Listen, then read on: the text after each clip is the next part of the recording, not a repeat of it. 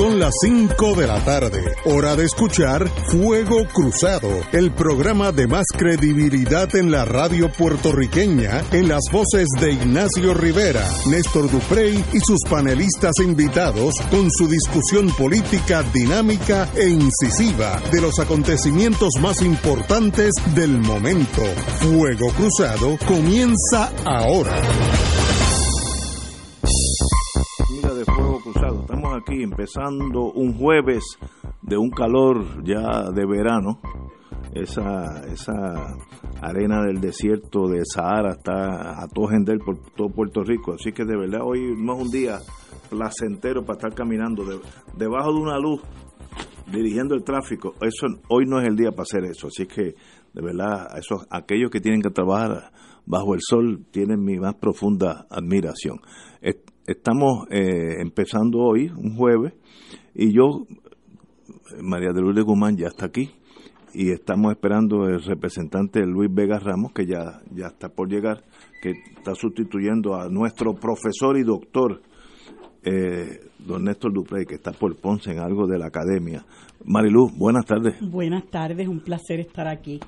Bueno, la primera noticia que tiene que ver con eh, mi mundo pequeño, mi mundo, mi pequeño mundo, es el nombramiento por el presidente Trump de un ex fiscal de Puerto Rico, Stephen Muldrow, que estuvo aquí en los años 90, lo conocí en aquellos años difíciles de litigio complejo. Eh, Stephen Muldrow ya ha sido nombrado por oficialmente por el presidente Trump.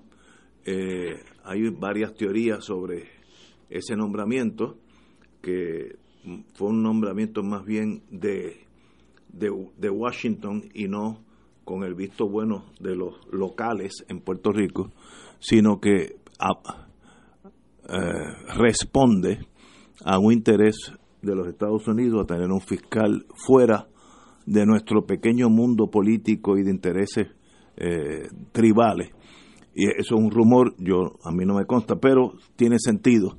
Muldrow estaba en Tampa los últimos 10 o 15 años eh, fue un fiscal de mucha experiencia aquí, manejó eh, high, high intensity drug traffic eh, areas, casos difíciles, y yo estuve con él en un caso que cubrió las páginas principales, que era el famoso caso de la ganga de Ángela Ayala, de Ponceña, que mi cliente pues negoció una pena pequeña y ella continuó para juicio y literalmente en aquellos años era una de las pocas perpetuas que se emitieron por el Tribunal Federal, así es que esa señora, aunque lleva 20, 30 años en la cárcel, de verdad, eh, su vida se acabó.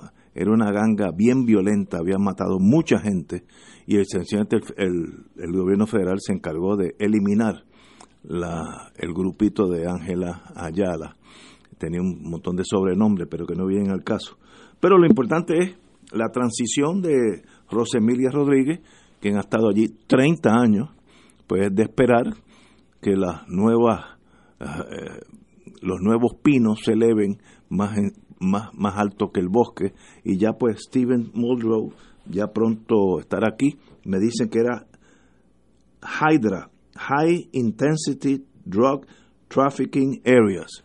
Eso era, le daban prioridad al gobierno federal a aquellos áreas que, que indicaran que eran de un tráfico intensivo de drogas. Eh, New York, eh, había unos cuantos, Filadelfia y entre ellos Puerto Rico. Y este señor estaba a cargo de, de, esos casos importantes.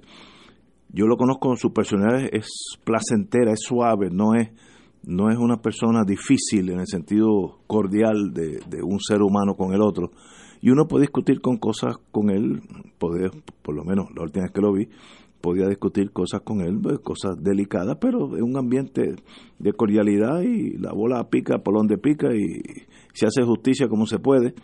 Así que ese es un desenvolvimiento.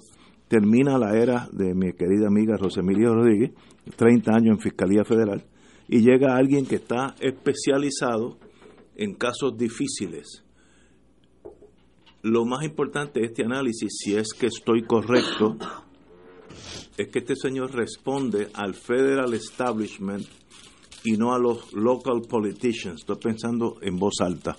Yo puedo estar equivocado, pero estos son rumores de gente que sabe lo que están haciendo.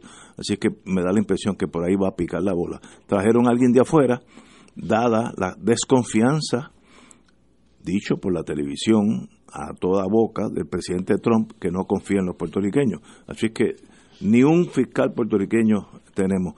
Yo, como dije anteriormente, soy de la opinión que aquí hay fiscales federales que fácilmente pudieron haber hecho ese trabajo sin la connotación de que como son locales, pues no sirven para nada. Eh, eso está equivocado por parte del señor presidente.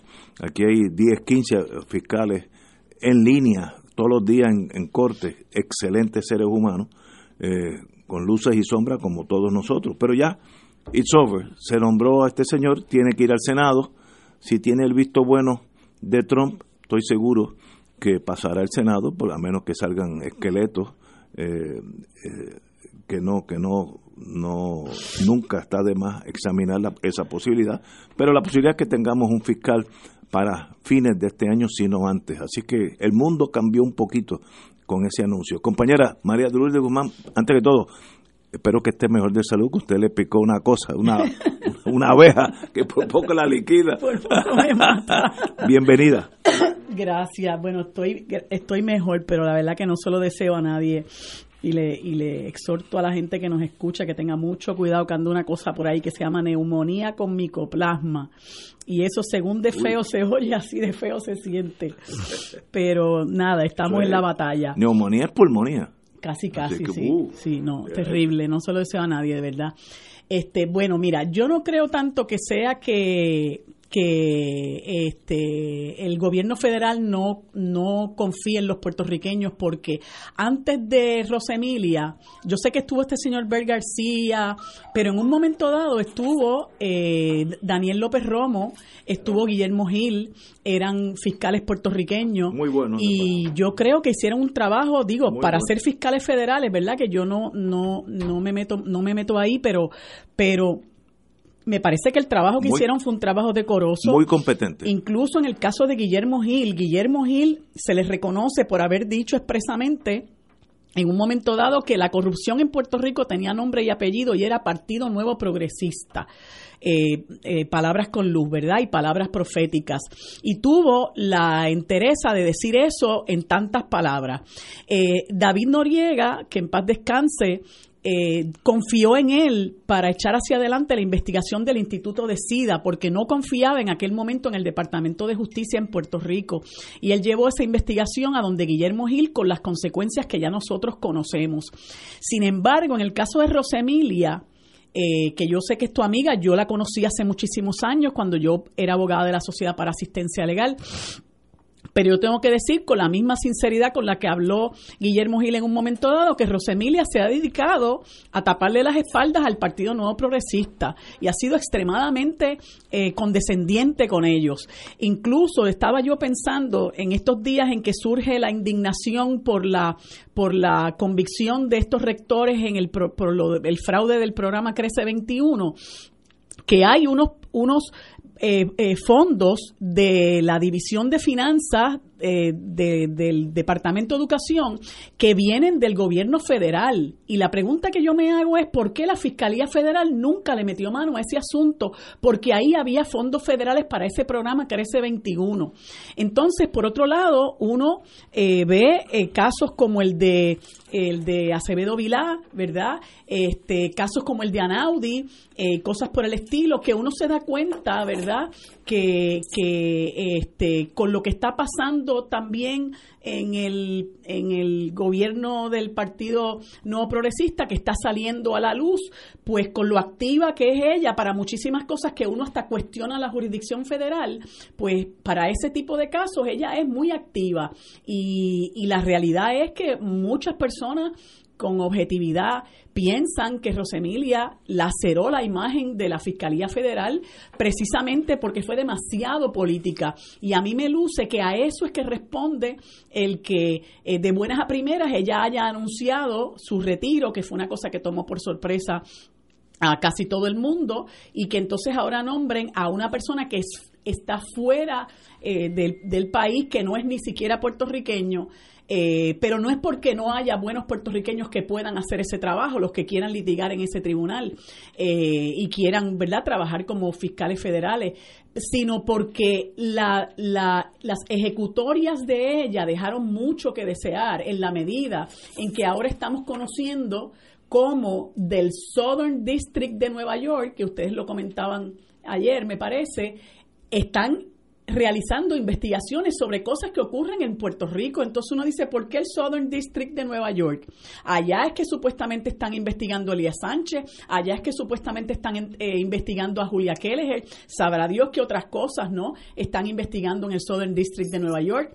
Pues porque Rosemilia sencillamente se hacía de la vista larga y ya uno realmente está harto de la corrupción de este gobierno todos los días es un asunto diferente. Ahora tenemos esta mañana nos nos despertamos con las investigaciones de que se están haciendo a la compañía esta BDO eh, por los 23 contratos que tiene entre en, en, en eh, en varias agencias de, de, gobierno, incluyendo ACES, incluyendo eh, eh, educación, incluyendo salud, donde corre el billete a todo lo que da, ¿no? Y que fue incluso una compañía que en un momento dado eh, la señora Aida Díaz, presidenta de la Asociación de Maestros, eh, mencionó con mucha suspicacia porque decía, mira, esta gente es la que está encargada en estos momentos del cierre, de la evaluación del cierre de las escuelas.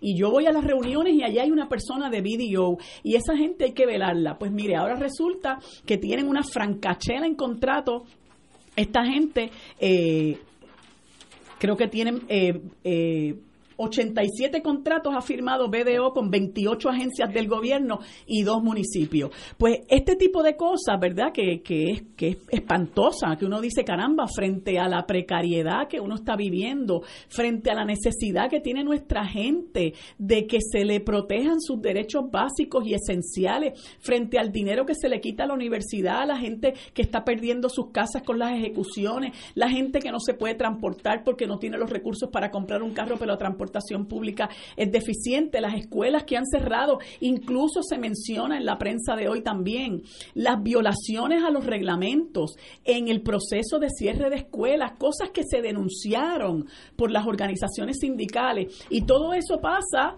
a, ciencia y paciencia de eh, las autoridades aquí, pero en lo que corresponde particularmente a la Fiscalía Federal, eh, lamentablemente Rosemilia ha dejado muy mal sabor y ha dejado una impresión en el país de que ella estaba aquí para proteger eh, al partido no progresista.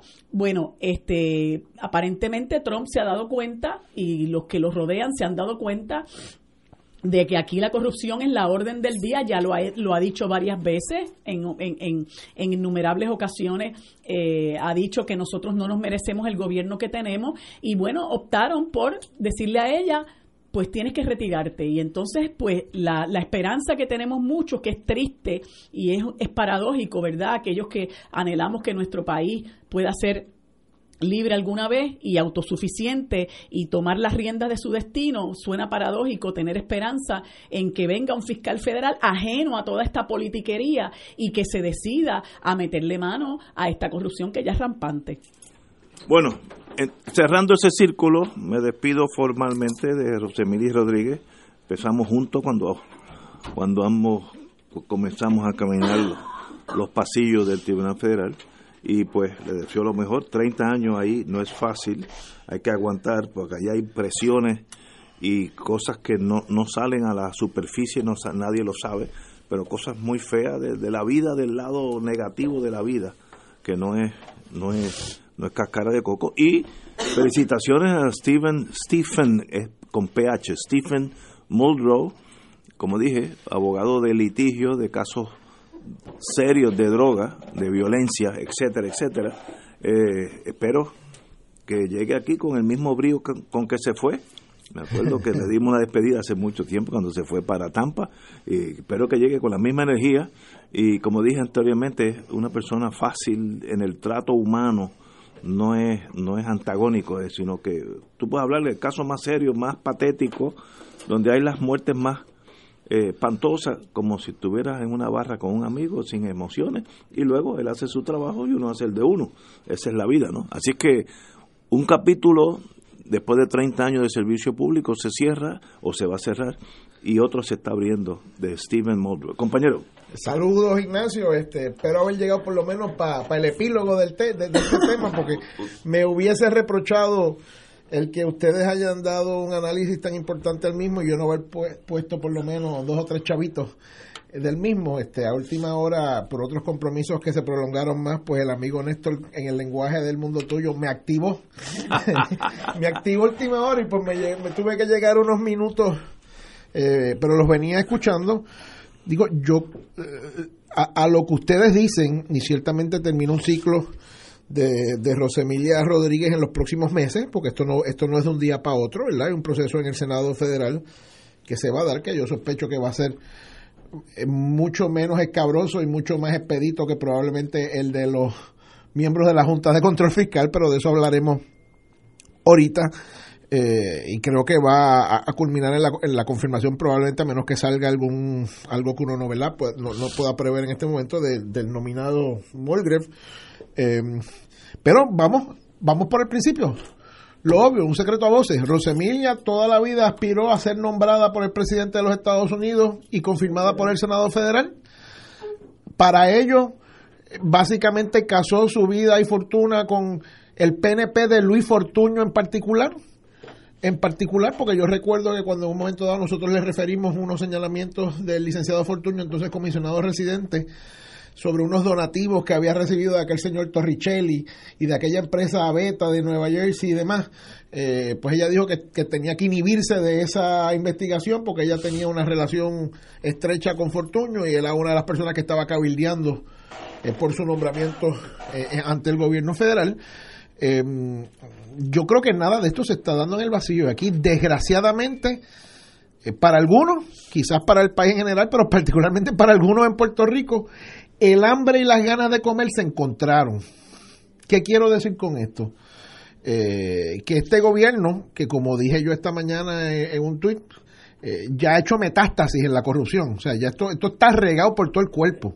O sea, eh, cuando no estamos hablando de Julia Keller, estamos hablando de Elías Sánchez, ahora Raúl Maldonado, que era la estrella. O sea, no olvidemos que el único faro de esperanza, de luz, de seriedad que teníamos en el gobierno de Ricardo Rosselló hasta hace como cuatro o cinco meses era Raúl Maldonado. Bueno, era tan faro de, de, esperanza que cuando se formó un lío en la fortaleza lo, lo, sacaron de Hacienda y lo hicieron secretario de la gobernación.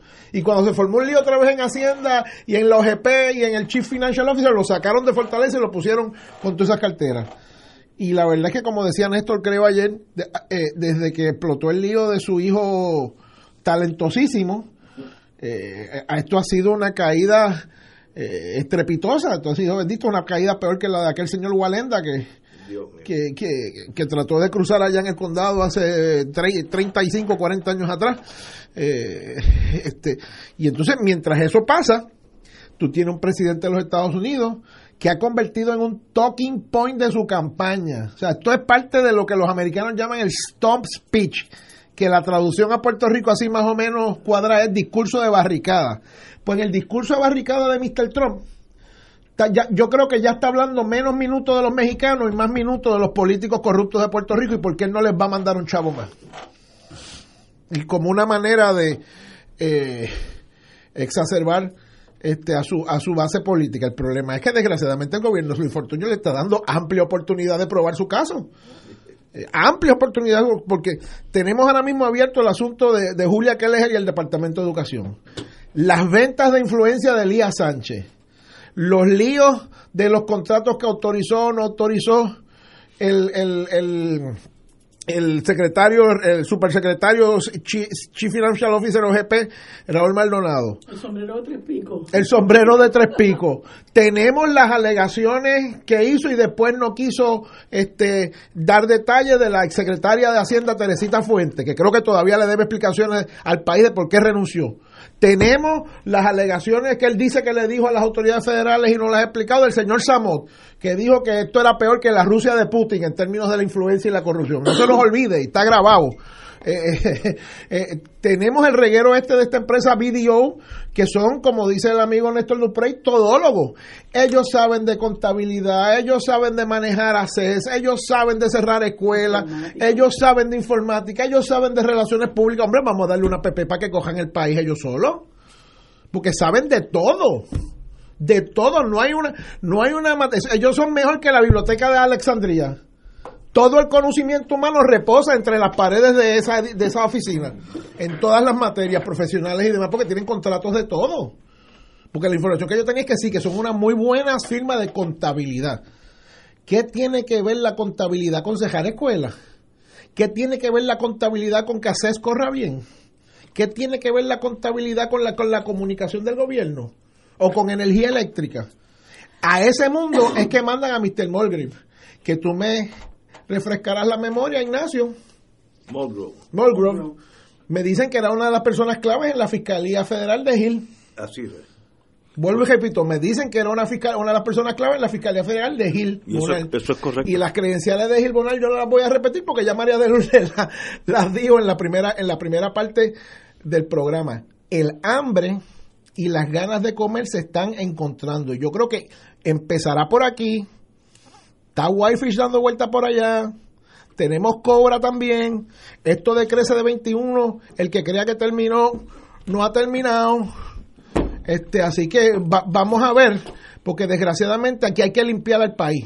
Y si vamos a echar para adelante hay que limpiar el país. Y si este es el momento de hacerlo, pues vamos a echarnos a esa empresa. Vamos a una pausa y continuamos con Fuego Cruzado. Fuego Cruzado está contigo en todo Puerto Rico.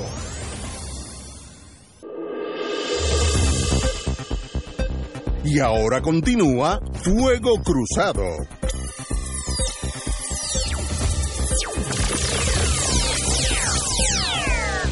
La noticia que la tocamos así de, carambola es que el, el, gobierno federal investiga contratos en Puerto Rico, el FBI, eh, investiga presuntas irregularidades en contratos otorgados en los departamentos de Educación, Hacienda y ACES, Administración de Seguros de Salud.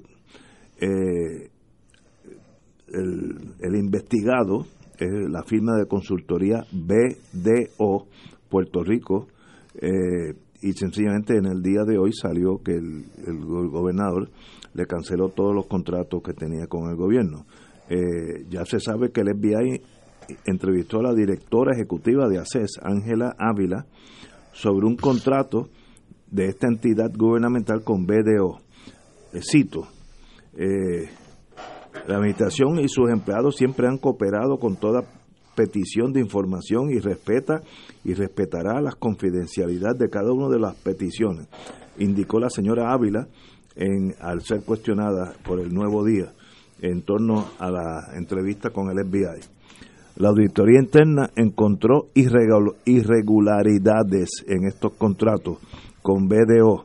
Eh, estos, estos señores eran los agraciados del sistema, tenían un contrato de 800 mil dólares y otro por no, 90 mil dólares por servicios relacionados con los sistemas de información y servicios de auditoría. Estos acuerdos vencen el 30 de junio, así que puede ser que después del 30 de junio hubieran tenido otros contratos no tengas duda. que no se van a dar.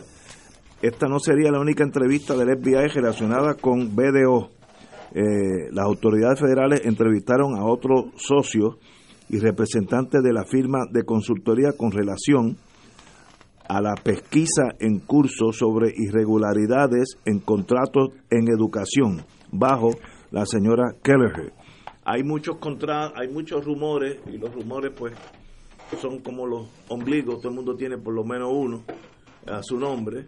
Eh, hay muchos, hace tiempo que viene el rumor que la señora Keller está cooperando y eso pues abriría eh, la puerta de los investigadores, les facilitaría muchísimo saber qué pasó en educación, en ACES, eh, seguros de salud y en educación en torno a la maquinaria de quién hizo qué cosa. Suma esto, Hacienda, educación, ACES energía eléctrica que lo mencionaste ahorita es importante. ¿Y por qué hago esa listita? La gente dirá que Luis Vega es un exagerado. Si son 120 y pico, 130 y pico agencias en el gobierno, en el gobierno de Puerto Rico. Los presupuestos más grandes, las tajadas más grandes del presupuesto del país, del presupuesto de Puerto Rico y el, y el llamado presupuesto consolidado, que es el que incluye los fondos federales. Primero, Hacienda los maneja todos y el de Hacienda, a la misma vez el de OGP, que los asigna, y es el Chief Financial Officer. O sea que la, la chequera completa está en Hacienda, OGP, Chief Financial Officer. Educación es el segundo, perdóname, ahora es el tercero, tercer presupuesto del país, porque llegó a ser 4 mil millones de pesos, claro, con la reducción en estudiantes en los fondos federales, está por 3.300 millones de pesos. ACES, ah, ACES es una, una agencia chiquitita, sí, pero administra la reforma de salud, cuyo presupuesto es 2.800 millones de pesos al año. Y que se pasan buscando dinero que hace falta. O sea, tú tienes 3.000 millones en educación, 3.200 en educación, casi 3.000 millones en ACES por la reforma de salud. En energía eléctrica ni te digo cuántos, cuántos millones de pesos hay corriendo eh, por un lado eh, en otro y había una más, eran ACES, educación, hacienda y energía eléctrica. O sea, la chequera grande y las tres chequeras individuales más grandes de, de, de, las grandes. O sea, para mí no es ninguna casualidad.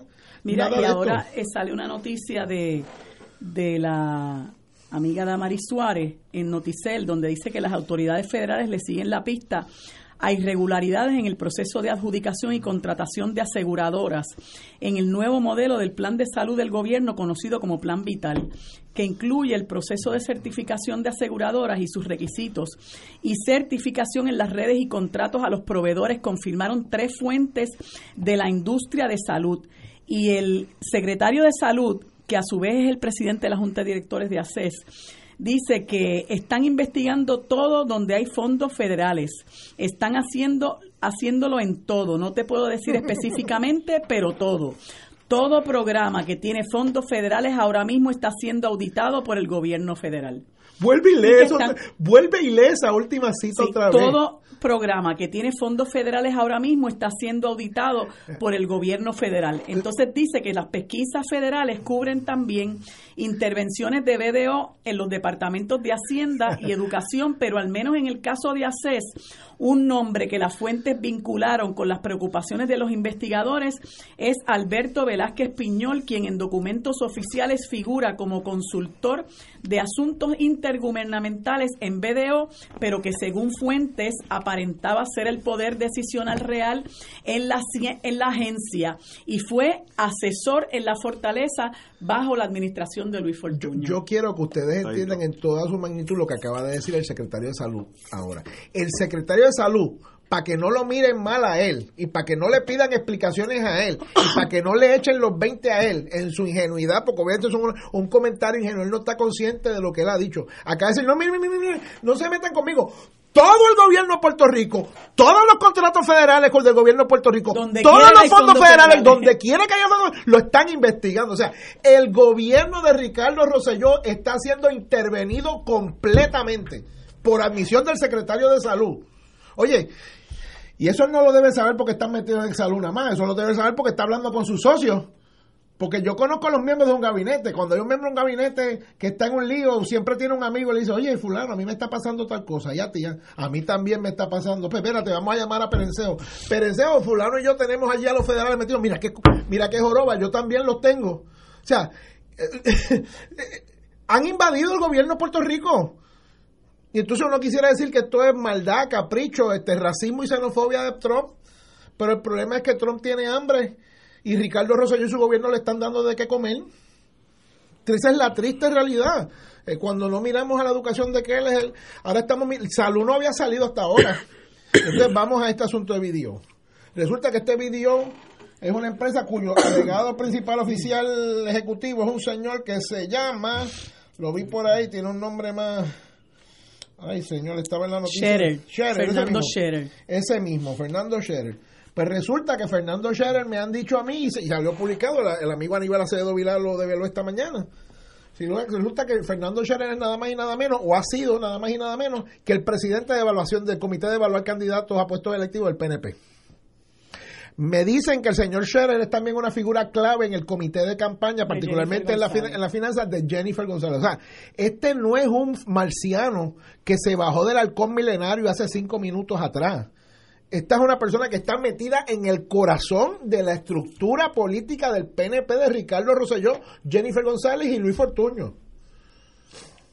Eh, eh, ah, bueno, yo, yo no sé que más que otro botón de, de, la indignación y del pánico hay, que oprimir en este momento para exigirle a este gobernador que acaba y de cara o es que o es que de verdad nos va a decir como nos ha dicho en los últimos meses que él no sabía nada. En torno a video video si yo fuera agente federal que no lo soy hmm. los números hablan por sí mismos. Esta compañía tiene un contrato con Hacienda de 22.2 millones desde el 2017 hasta hoy. Educación, 15.8 millones. Energía, eléctrica, 5.8 millones. Seguro de salud, 4.6 millones. AFAS, Autoridad Financiera y Agencia Fiscal, 1.2 millones. Y asesoría financiera, 1 un millón. Si uno fuera un agente, uno tiene que explicarse qué funciones estas personas llevaban a cabo para merecer 22 eh, más 15 son 35, 37, 40, 45, casi 50 millones de dólares. Eso, eso le, le, le añadió esta agencia, voy a presumir la mejor buena fe, ¿qué servicios rindieron que costaron 50 millones de dólares. Pues mire, eh, tienen que haber hecho un montón de cosas, 50 millones de dólares, aún en el Pentágono es un montón de, dinero, eh, pero eso a la larga se paga. Yo siempre he dicho que el enemigo peor que tiene el Partido Nuevo Progresista no es el Partido Popular, es el mismo Partido Nuevo Progresista que si no los acorralan a este grupo de piratas, se llevan hasta el Capitolio Pasó cuando, hace muchos años atrás, pasó con el Departamento de Vivienda, que acusaron a cuarenta y pico de personas. Allí todo el mundo, vivienda era un, una alcancía. Y eso, eso es historia, ya eso pasó, así que no, no tenemos que analizar la historia. Y esto veo que va por ahí mismo. Una tragedia para el país y una tragedia para el PNP, porque ese es su enemigo, ese es el que puede derrotarlo en la urna en el 20. Para eso, usted tiene que usar no un bisturí, señor gobernador, un machete y lo que hizo hoy era lo correcto. Cancelado todos los contratos. Luego hablamos.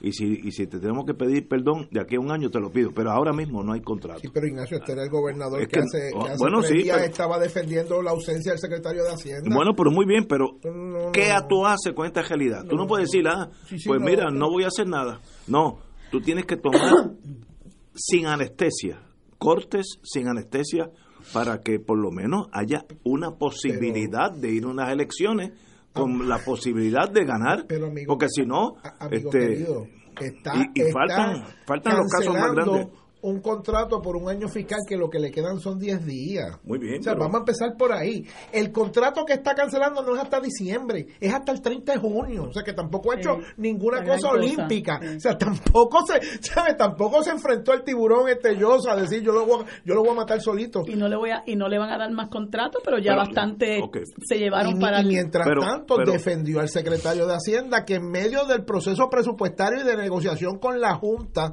se va de vacaciones 20 días.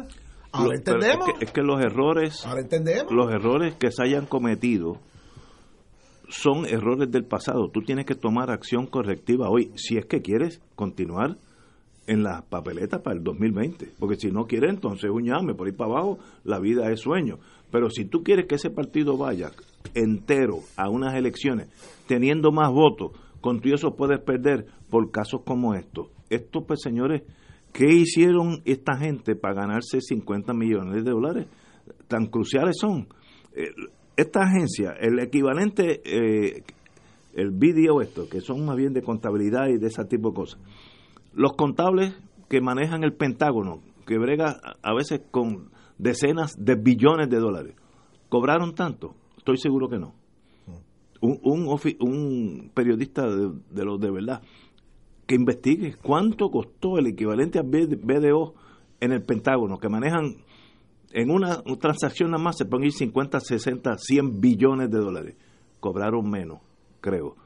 Señores, algo está mal, un país quebrado, esto es pues anarquismo y entonces le damos fuete eh, a nuestro behind, como diríamos en inglés, para que el presidente diga, mira, cuidado con los muchachos. Y ustedes no creen que el FBI ya hizo un estudio preliminar para el presidente, no tiene que ser legal. Mira, BDO, socios son tales, y ganaron tanto, hicieron tanto. Fulanito de, de eso se compró una, una casa en Niza. Estoy pensando en voz alta. ¿Ustedes no creen que el presidente sabe eso? ¿Para qué está el FBI? Eh, señores, no, no, no nos chupamos el dedo. ¿Quiénes son las fuentes de esas dos primeras planas en el vocero y en el Nuevo Día? O sea, tampoco nos engañemos. O sea, digo, los, los periodistas que firman esa historia son periodistas de primer orden. pero eso no eso no apareció debajo de debajo del carro de ellos ayer por la mañana, eh, anoche por la noche, ¿verdad? Puede ser que haya un, Dos primeras planas en los dos, dos de los principales periódicos de circulación del país no es casualidad. No Señores, es casualidad. Tenemos que ir a una pausa, amigos. Fuego Cruzado está contigo en todo Puerto Rico.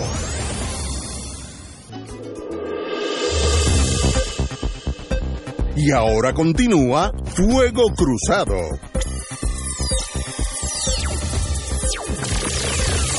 Regresamos amigos y amigas a Fuego Cruzado.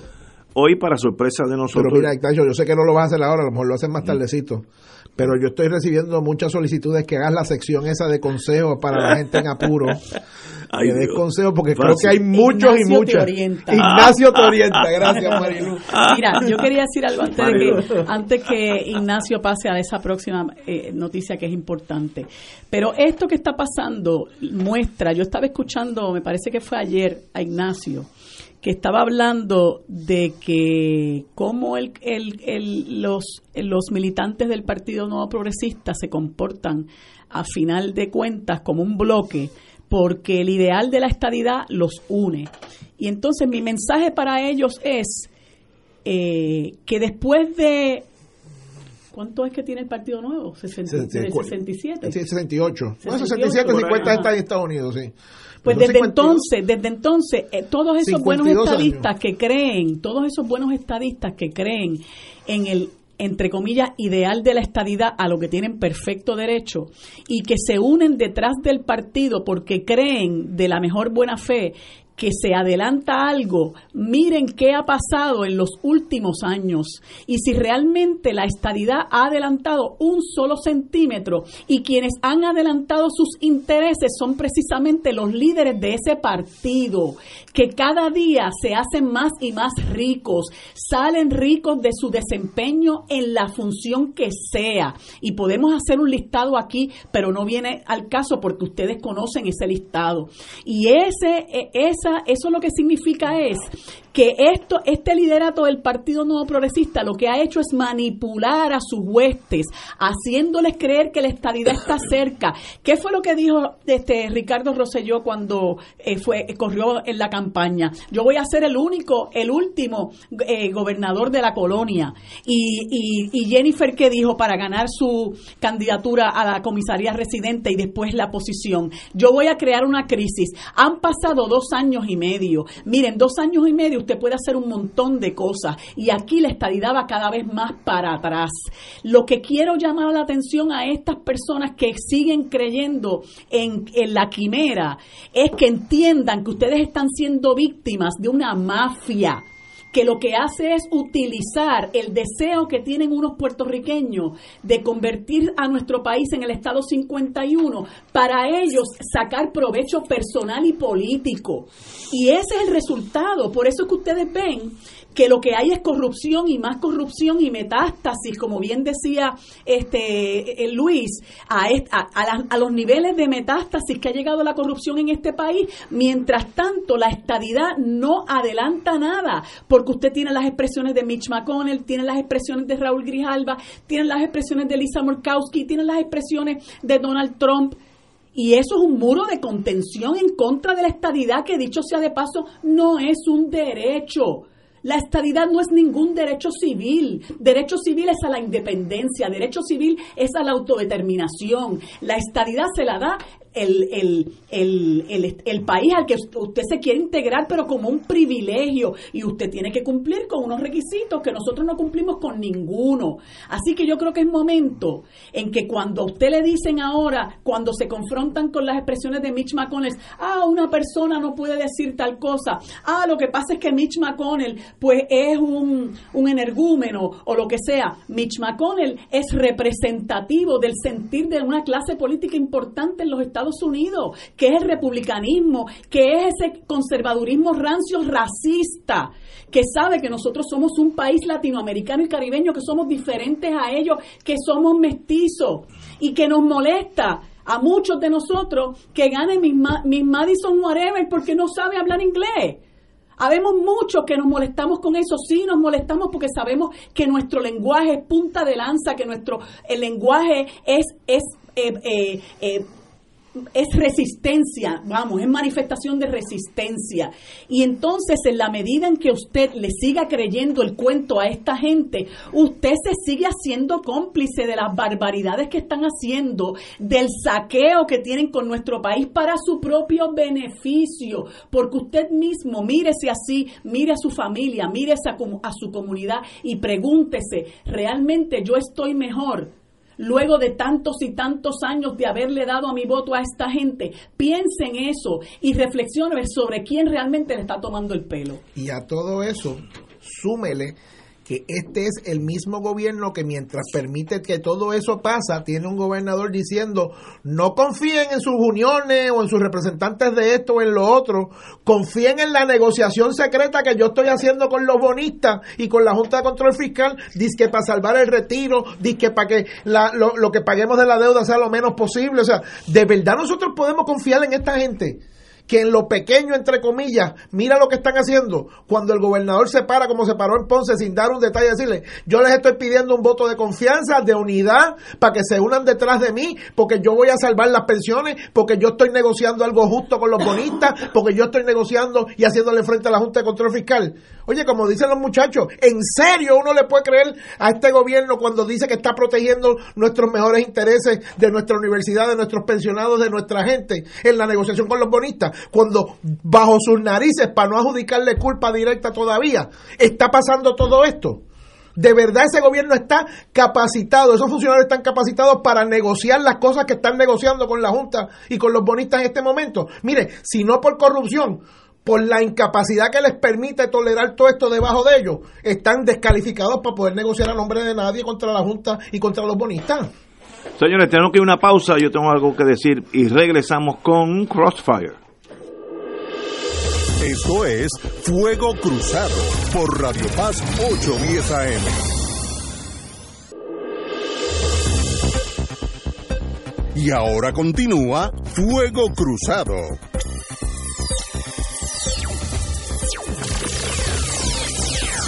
Amigo amiga, la, compañera María de Luis Guzmán indicó que los estadistas que son muchísimos y muchos de ellos no tienen vela en el, entierro gubernamental, ni en video, ni nada, sencillamente seres humanos que trabajamos y una vez cada cuatro años vamos y votamos eh, y, a, veces salimos trasquilados, a veces ganamos, a veces perdemos, como es la vida. Pero el hecho de que la estadidad federada en este momento, yo admito eso, está en su punto más bajo, porque los republicanos, sobre todo el matiz nacionalista anglosajón, antilatino que le ha dado Trump a, la imagen de Estados Unidos, una cosa que raya en lo increíble. Pero eso no quiere decir que uno no siga con esa flama, esa llamita de, de la posible integración en los Estados Unidos en su corazón aunque la posibilidad en este momento sea cero, y yo soy el primero que estipulo con Trump ahí, ni hablemos de eso porque nos, podemos llevar un, susto mucho más serio de lo que ha pasado hasta ahora. Igual que si uno es, independentista, los últimos 60 años, cada vez que va el Partido Independentista al bate, saca menos votos. Eso no quiere decir que se rindan. Mañana el mundo puede cambiar y pueden ser independientes, pues una república, y la compañera aquí sería de, secretaria de no no secretaria no sería ministra de justicia o embajador y si eres si sigue mi consejo embajadores al menos al, menos, de, o de la policía. O si fuera si sigue mi consejo embajador en Londres que es, que es su filete pero el hecho de que la adversidad te toque no quiere decir que tú relinquish, dejes, te rindas ante tus ideales, ni el independentismo, ni, ni, en el Partido eh, Nuevo. El Partido del, del Centro tiene más problemática porque en este momento no se sabe hacia dónde va, pues ahí hay más incertidumbre. Eh, es un partido casi de derecha, como dos de los candidatos a la gobernación por el Partido Popular eh, endosan, o es un partido más a la izquierda como lo hace Carmen Yulín. Pues mire, yo no sé, eso, pero, pero eso no quiere decir que no haya populares. Para que tienen dos, dos ramificaciones. En el Partido Nuevo hay una ramificación que es la bandera americana y en el Partido Independentista hay una, una sola tribu que es la bandera de Puerto Rico. Pues mire, continuemos con nuestros ideales, hermanos todos, porque lo somos, y que el destino diga. Y si no pasa, pues let it be pero el hecho de que esta, este concepto de apocalipsis, como la estabilidad no tiene chance, no hay posibilidad excepto la república, eso tampoco va a pasar. Sí, Ignacio, pero esto va más lejos que eso. Yo puedo entender los matices ideológicos y yo no los rehuyo y yo sé que hay que, hay que abordar ese tema con seriedad y con valentía. Pero esto va más lejos, esto no le hace daño a la estadidad, a los estadistas y al PNP esto le hace daño a la viabilidad de, Puerto Rico, esto le, esto le hace daño a la capacidad de Puerto Rico de seguir respirando y seguir moviéndose hacia adelante en el escenario político que tú quieras. Esto le hace daño al joven universitario que mira esto y dice, mira, lo menos que yo me voy a preocupar en hacer en este país es meterme al servicio público o a la política. Esto mira a ese otro joven que dice, mira, yo no, yo aquí no se puede vivir, me voy. Aquí que se, que se coman el país y se, lo, y se jarten con él porque yo no tengo forma, cuando pueda saco a mami también y me la llevo para que críe los nietos allá en algún lugar de los Estados Unidos o, de Europa. O sea, eh, eh, esto va, o sea, aquí al Partido Popular del 40, lo que lo hizo grande, y no estoy diciendo que es el Partido Popular de hoy. Que no lo es. Que no lo es. Vamos, estipulado. Estipulado fue la habilidad que tuvo la gente en, de, en poner su confianza de que la gente que estaba eligiendo ahí, el programa que estaban impulsando, era un ejercicio, olvídate si era correcto, si era sabio, si, está, si tenían las soluciones correctas. Lo que la gente tenía era la confianza que era un ejercicio honesto de tratar de mover para adelante al país y no para el grupo que estaban en las posiciones de liderato. Eso es lo que hay que recuperar. Y quien haga eso en el Partido Popular, en fuera del Partido Popular, va a tener la buena pro del país. Porque el país lo primero que quiere creer es en la, en, en la bondad, en la honestidad, en el deseo de servicio de quienes decidan asumir un rol en la vida pública del país. Eso lo hemos perdido, claro, en el caso del PNP ya es una cosa bochornosa es una cosa eh, sin, sin paralelo, pero esa tintorera nos ha salpicado a todos y a los que nos ha salpicado menos, que son los que no están quizás en posiciones electivas y lejos de los partidos políticos, los ha salpicado con la apatía que les crea y que los hace alejarse de la cosa pública y que los hace alejarse de aportar a, los proyectos colectivos del país. Quien, quienes rescatemos eso desde los partidos o fuera de los partidos, pues podremos echar para adelante el país. Yo puedo estar siguiendo tu pensamiento cuando yo yo nací en la época que el Partido Popular era el único en Puerto Rico, único, o sea, no, no. El Partido Republicano era como un club rotario, una cosa así de, unos civiles que se iban a reunir, pero no no era un partido de oposición. Pero esa época que yo la viví, había esperanza en el en el aire, tú lo palpabas que había un gobierno de gente muy dedicada con sus sombras y luces, errores y triunfos como todo en la vida, pero que había un norte, una brújula que apuntaba hacia Puerto Rico, hacia el progreso. Y sucedió, esa época sucedió, la época de oro del Partido Popular. Hoy en día, yo no creo que ninguno de los tres partidos tiene ninguna brújula. Digo, la brújula eh, en el sentido de manejo de, la cosa gubernamental, porque la brújula del PNP, pues la sabemos cuál es, la bandera americana. La bandura del PIB, pues la independencia, ok. Pero en este momento, eh, no hay esperanza en el ambiente, tú notas la gente decepcionada, la juventud está apática hasta oír programas como el de nosotros. Olvídate tú de meterte al gobierno. Eso es lo último en, el escalafón de valores, que antes era, en mi época de niño, el servicio público era la, élite, iba al servicio público, hoy es al. ¿Y cómo uno echa para atrás eso? Pues mire, se como decía Gallizá, una nueva generación de políticos que, que, que salgan, mira, si hay que buscarlos a Júpiter, búscalos a Júpiter, porque con el status quo, con lo mismo, eh, aquel el Partido Popular del año pasado que hizo un boquete en su casa, cuatro pies por cuatro pies para poner dinero. Para decir los nombres de Miguel Sosa. Pues, porque pues, es verdad, hay que tirar pues, los pues, entonces, nombres. entonces la gente dice, pues entonces aquí no hay opción. Entonces la opción es JetBlue para Estados Unidos, que es una opción que 400 mil personas ya la tomaron, o apearte de la, de la guagua. Yo tengo un amigo muy querido, mi hermano, que dice yo no puedo irlos a ustedes, es que no, no puedo porque que me, me voy guiando para casa y llego a casa envenenado, o sea, yo oigo ¿sabes? Eh, este, música Pero la clásica. cosa no es pues, la culpa no es de No, nosotros. no, no, pero es que, es que hay una saturación que invita al escapismo. Y entonces, pues, te creas tu propio mundo y vives Chico, en, en FM. Tú- ya estoy- eh, o sea, yo viendo los periódicos hoy, escuchando, hombre, y vengo de la legislatura donde tú sabes que está el- Está la allí. comidilla y el chinche y el ch- bochinche allí, josco hoy, por todo esto. Yo he mirado, o sea, la he tenido en mi cabeza toda, todo el día, la escena esa del Padrino 2, cuando están allá en La Habana, Jaime Ross, Ah, que, le sí. está- que le están celebrando el cumpleaños le trae un bizcocho en la, en De la forma de Cuba. de Cuba, sí. Y entonces está él con todos los gantes y con la gente de Batista y que se entonces le traen un, un de estos de picar bizcocho, ¿cómo se llama? Una de esos de oro. Y empiezan a picar a Cuba en cantos literalmente y repartiéndosela unos a los otros.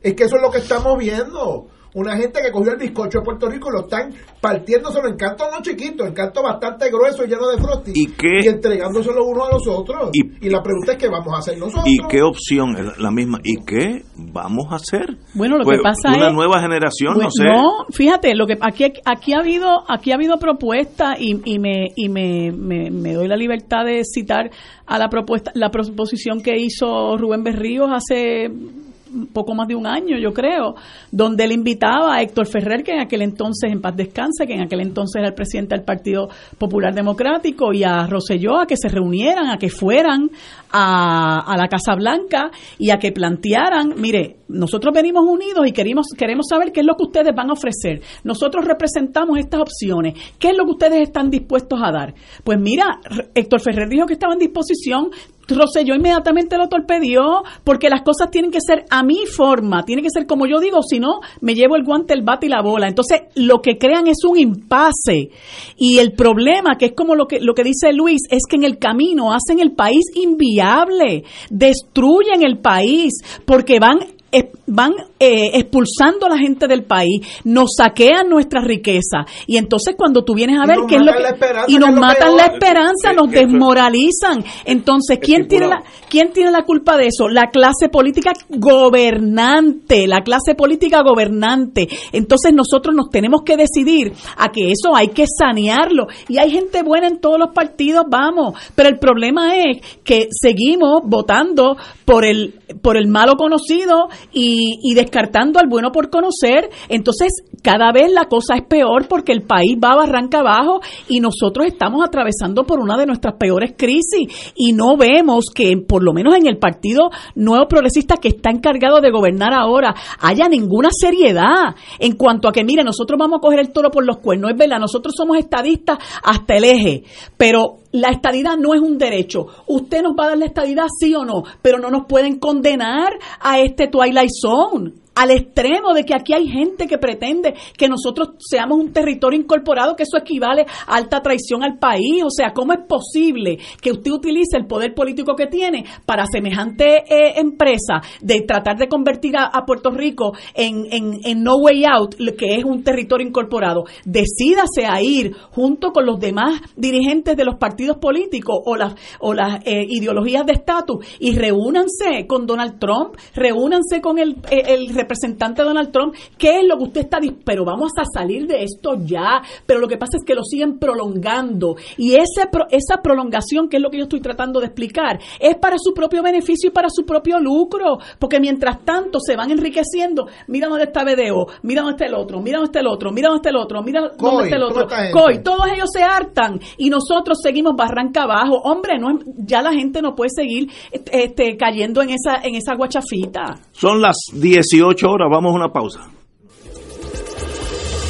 Fuego Cruzado está contigo en todo Puerto Rico.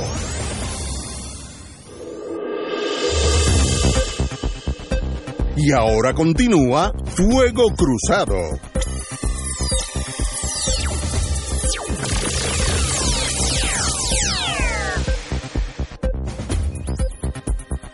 Amigos y amigos, un momento de cultura puede salvar una vida y sé que vamos a hablar de esto. Tenemos con nosotros... Solo una nota al calce. El, teléfono era de oro y la espátula para picar el bizcocho también eran de oro. Eran de oro las dos. Oye, era todo de oro. De, eso no, no cayó nada en adjunta, eso se quedó en La Habana. De la ITT era. Eh, ITT. Eh, tenemos con nosotros a Denis Elisa de el CODA 21, Corporación de eh, es una compañía de danza sin fines de lucro. Muy bien. Y celebra su octavo aniversario. Sí. Dinos por qué estás aquí para anunciar este octavo aniversario estamos presentando nuestro espectáculo 8x8, que son los, las ocho piezas más emblemáticas de nuestra compañía a través de estos ocho años de existencia, o sea, nuestro octavo aniversario. Eso es este sábado a las ocho y media de la noche en el Centro de Bellas Artes. Esta, este espectáculo tiene, eh, todas las piezas tienen temas muy actuales, muy relevantes a nuestra sociedad. Una de las piezas que estamos presentando habla del huracán María. Así que la gente que se siente allí, eh, no conocedora o no de la danza, ¿verdad? puede apreciar este tipo de, de piezas. Igualmente hablamos de los derechos humanos, de la libertad, hablamos del amor, son todos temas universales que cualquiera, grande, chiquito, puede sentarse y apreciar esta función.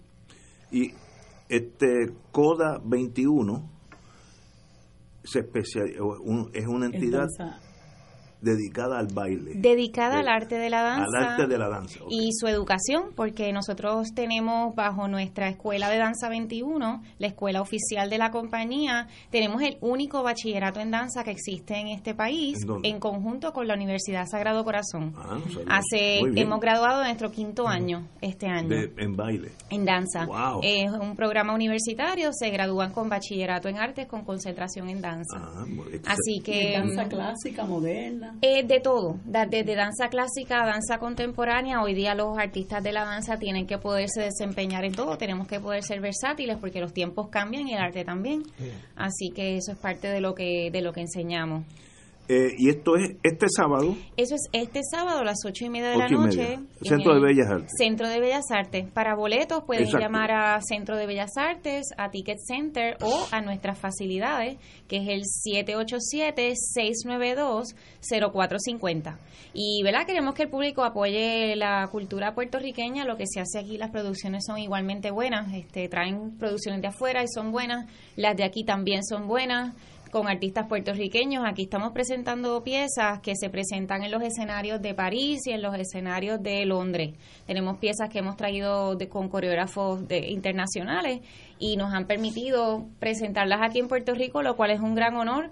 Eh, mucha gente no lo sabe y eso es, es algo bastante difícil de lograr aquí en la danza que te permitan presentar ese tipo de piezas aquí. Así que nada, que quiero decir que aquí también hacemos buenas cosas. Para que la gente tenga interés, este, hablarnos un poco más de la compañía, la composición de la compañía, cuántos bailarines sí, son, qué, edades tienen, son en entrenamiento o ya son... No, este, nuestra compañía es una compañía que solamente tiene profesionales en su, en su fila.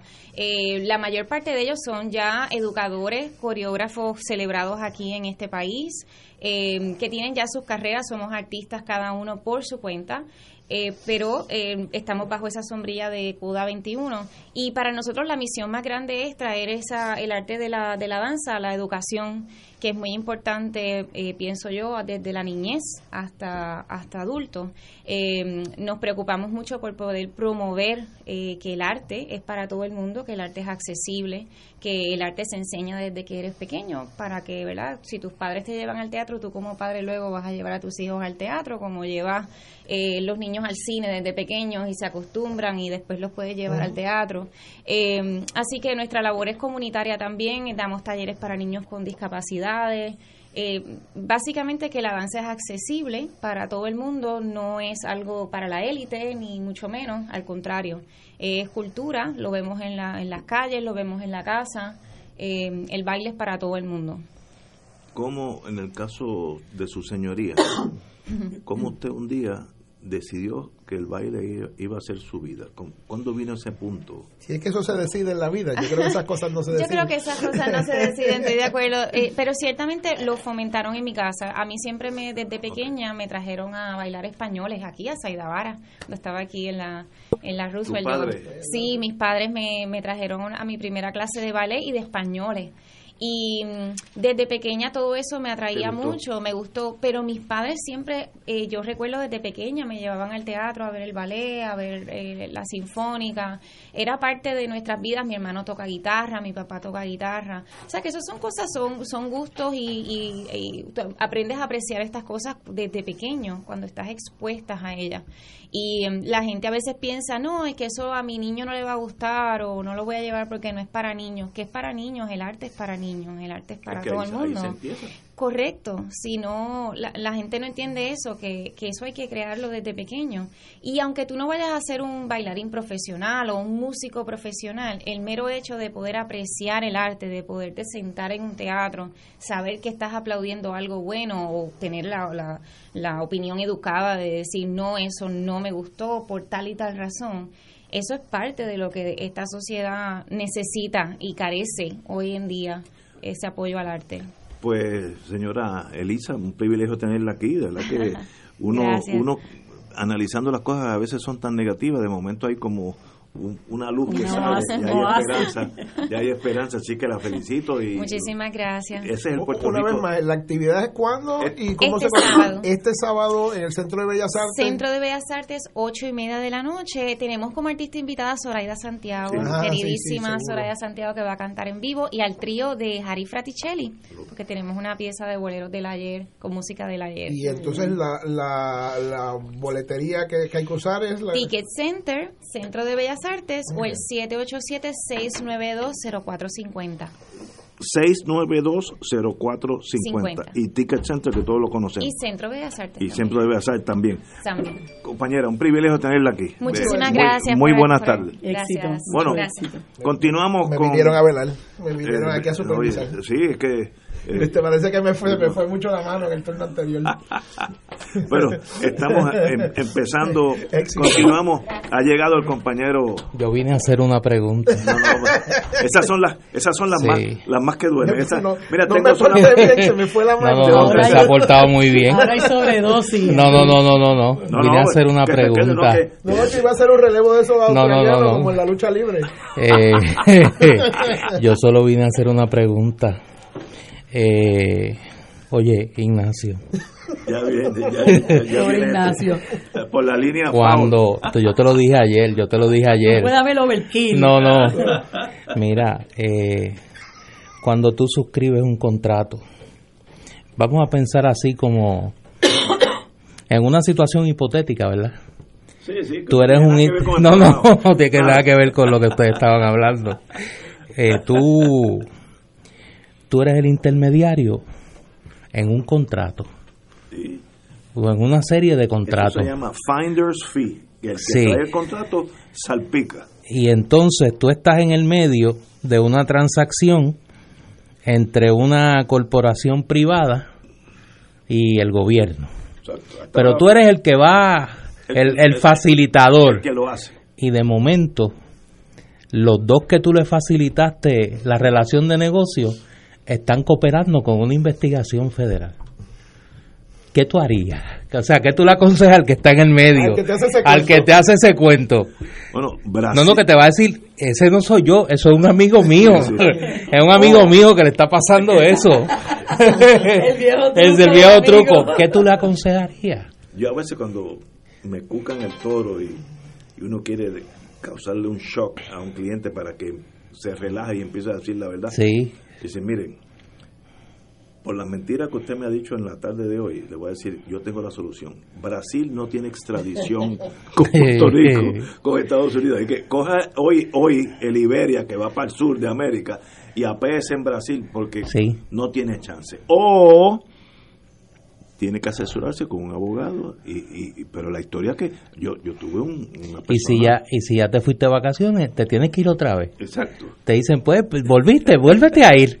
yo tuve un caso que un señor me dijo a mí si me está oyendo porque somos- seguimos amigos pero la historia oficial cuando- yo cogí como 180 mil dólares y los te- lo tiré en el caño de Martín Peña que salimos casi todos para allá. Y, y yo le dije me acuerdo y si me está oyendo mi amigo de verdad usted piensa que yo voy a creer eso Sí. Eh, ¿Sabe? Eh, ¿Sabe? Vamos a hablar. Entonces, a la larga. Eso a mí me acuerda los chavos aquellos que se fueron, ¿te acuerdas? El que, del convertible. Que sabían, pues se fueron a, Pero se no, fueron en el no convertible, se fueron ¿no? volando. Pero no, Ven acá, y otra otra pregunta. Mira No, que yo, Hasta ahora no hay nada. eh, Eh, esta es una investigación así preliminar con el FBI que no, que Ah. no le veo gran. y ahora se la hago a los tres para que tengan este Tema de conversación. Sí, no, Ella- que ella- ella sabe, ella sabe. ¿Cuándo fue la última vez que ustedes vieron que las portadas del día y el vocero coincidieron en el tema y que las historias de ambos periódicos coinciden son casi idénticas? Yo no he visto un mundo así. No, no. Aquella vez que hicieron aquella cosa de energía eléctrica. Que Exacto. todos los canales Desde, y todos los periódicos. desde el junte de energía eléctrica no había una cosa así. Desde la cobertura. Pero miren, señores, tener un contrato con el gobierno, y yo nunca he tenido ninguno, pero estoy abierto Sí. a manejar ese tipo de dinero. Y yo sé cómo yo llego a Brasil si la cosa se pone fea. Estoy obviamente. Uno está así. chévere, pero 26, ¿tú crees que? No, ok, pero si tú rindes un servicio, pues es válido. El problema es que en eso se esconden unas formas de regalar dinero a cambio de otras, Lo que pasa es que de otras Néstor- contraprestaciones Néstor cometió un error. y no hay servicio, ese es el problema. Él cometió un error en no ir al Departamento de Estado y registrar la marca de los todólogos. Los todólogos. Porque si Néstor hubiese Sí. registrado la marca de los todólogos, pues esos 26 contratos que son de todo, desde educación hasta servicios de salud, hasta No, auditoría. no, ellos video te hace lo mismo un Pues por lo- planchado que un por- lavado. Por lo menos lo Tranquilo. hubiesen pagado y una regalía por Tranquilo. usar- por, usarle Pero el concepto si del tú todólogo. recibes casi 50 millones de dólares, tú tienes que haber rendido un montón de servicio público. Porque es que no, no, no, ¿sabes? No. O, o sencillamente eso se quedó en la nada y no ha pasado nada. Si, si la, la misión era educar, pues no han educado a nadie. Pues ahí es donde está el fraude. Pero el contrato en sí es válido a cambio de una unos servicios que tú estás contratando. Mira, tienen que añadirle El a la problema lista. es cuando es fraudulento, ese es, ese es el delito. Y conste, yo vine a hacer esas dos preguntas nada más porque Luis me está sustituyendo en el programa. Eh, Ya yo me no, no, no, no, tranquilo. Eh, tienen que añadirle la Junta de Retiro de la Universidad de Puerto Rico, ¿Qué le pasó? que tiene video, tiene un contrato con ellos también. Va, 23 ya, o Ya 22. van por 23. 23. Junta de retiro And que- counting. Que, está muy saludable. Sí, no, and counting. Señores, esa, esa gente te acompañan desde la cuna hasta la cripta, Sí. porque te educan con el Departamento de Educación y hasta que te retires en el departamento. La verdad que son unos generales. pero, Sí, no, no, no, señores, eh, pero, recuérdense que aquí Lo único que no tienen es cremación de cadáveres, pero tienen cualquier tipo de servicio. Que tú sepas. Hasta cremación de cadáveres pueden hacer. Pero, pero, recuerden que aquí hay una agencia de la cual Puerto Rico no controla absolutamente nada. Es más, muchos de los agentes, la gente ni sabe quiénes son, porque el FBI, el FBI está dividido en dos, dos secciones. La General Crimes, crímenes como esto, y Internal Security, que esa gente uno no sabe ni quiénes son, porque no, no, no como no tienen que ir a corte, pues u- nunca chocan con abogados ni, ni, ni los ves en público el gobierno federal está velando el dinero por mandato del presidente de Estados Unidos que ha dicho, velen los muchachos. Lo ha dicho el presidente. Una vez que ese presidente jala ese gatillo, si un eso, sigue, la campaña. eso sigue por ir para abajo. No, no, y en el anuncio del. en- a ustedes yo lo venía escuchando. Eh, en el anuncio del nuevo fiscal federal se enfatiza por la Casa Blanca que se quería nombrar a alguien desvinculado de la política local. Yo, mira, yo creo que está muy cerca. Tampa está cerquita. Yo lo veo en, en Hawái. No hay alguien que quiera venir para acá. Yo lo conozco, como dije anteriormente, Modlo, una persona seria. Y, viene con brío, porque se fue con brío de aquí. Era el encargado de los, de los casos más difíciles, donde había más violencia. Él era uno de los fiscales principales. Otra era Sonia Torres, que ahora es abogada de defensa. Excelentes los dos pero qué bueno que vengan. Ahora, no crean que ustedes están trabajando en un vacío. Hay una agencia federal que tiene un mandato de su presidente a que velen a los muchachos porque se van a llevar el dinero de FEMA, etcétera, etcétera. Y eso conlleva, en estos días el, el director del FBI, Leff, dijo que estaba trayendo unos refuerzos más bien contables para investigadores de, los, forenses, los, investigadores este, forenses, eso, eh, contables forenses. y por ahí vamos. Señores, tenemos que ir una vez. Oye, antes de irnos a la pausa, quiero agradecerle, obviamente, en el aire a mi hermano Luis Vega, que con muy poco tiempo de aviso eh, pudo venir a sustituirme. Yo estaba en Ponce, en el Archivo Histórico de Ponce, eh, y pues nos cogió sendo tapón en Juanadía. Ponce tiene un archivo histórico. Y tiene uno de los mejores. No sabía eso. No, y tiene uno de los mejores archivos históricos con los que yo he trabajado. Muy bien organizado. Sí, sí, pero de ese vamos a hablar. Pero hoy no. Ese hay que sacar, hay que sacar tiempo para hablar del, municipio de Ponce. Ah, pero tiene, pero tiene una de las hemerotecas más completas de Puerto Rico tiene un personal ahí especializado, unas facilidades que no tienen nada que envidiarle a los principales archivos acá en la zona metropolitana. Quiero de hecho agradecerle a Andy Alvarado y todo el personal del archivo histórico allí que pues nos trataron al, al compañero Jorge López y a mí que estábamos allí investigando nos trataron muy bien, pero repito, es un tesoro escondido. Yo nunca Allí en Ponce eh, es una gran facilidad, tiene un personal muy muy atento y muy... Qué bueno, y es del municipio de Ponce. Es del municipio de Ponce, unas facilidades extraordinarias allí y repito, una de las hemerotecas más completas de Puerto Rico y pues me cogió un tapón en Juana Díaz y llamé a Luis y llamé a Ignacio y le dije, bueno, yo no creo que a las 5 llegue como habrán podido pues ver. Yo agradezco al archivo de Ponce, a, a su hemeroteca, a Néstor Duprey y al tapón porque me dieron un turno de desahogo. Yo que qué bueno que no me lo tuve que llevar para mi casa, porque con todo lo que salió hoy, yo había que desahogarse en algún lado. Así que yo soy más agradecido que tú, Néstor. De hecho que, y, de hecho que Luis vino ahí con un mamotreto, sí, sí. del que todavía no nos ha, no nos ha hablado. hablar un poquito. Pero, quédate, quédate y habla de... Oye, pero ¿qué pasando Yo me quedo aquí como el Provost Marshall, calladito. De, crece 21. Pregunta. Yo lo que tenía era, mira, a mi teléfono estaba explotando de gente pidiéndome la sección de Ignacio Te Orienta, con una pregunta muy específica porque la gente también, todas son para amigos, fíjate, nadie pide un consejo para él. Pero mire que tengo un amigo que puede ser que, ¿verdad? Que me llamó desde Brasil. Oye, me dicen, ¿qué es hemeroteca? Donde se guardan los periódicos. Ah, ok. Archivo de periódicos. Yo, yo oído de vinoteca, pero eso No, no, no, y es, y es excepcional. Por favor, lo los amigos de lo ajeno y los este, tumbólogos historiográficos no vayan para allá porque la van a dañar. Yo espero que con toda la, la situación, ¿verdad?, de, de, crisis que ha pasado por la universidad, este, la colección puertorriqueña se mantenga como, como yo la conocí en un momento dado, que también tenía una excelente hemeroteca. No, no, y esa, eso es el tesoro que tiene la colección puertorriqueña del recinto de Río Piedra de la UPR, no, no, eso sigue allí. Eso gracias al Señor y al personal que tiene allí, pues lo han cuidado, y es que un, eso es una joya. Es una joya, una joya para nosotros los historiadores y para el público en general. Del archivo general, repito, hablamos otro día. Señores, tenemos que ir una pausa y regresamos with Crossfire. Fuego Cruzado está contigo en todo Puerto Rico.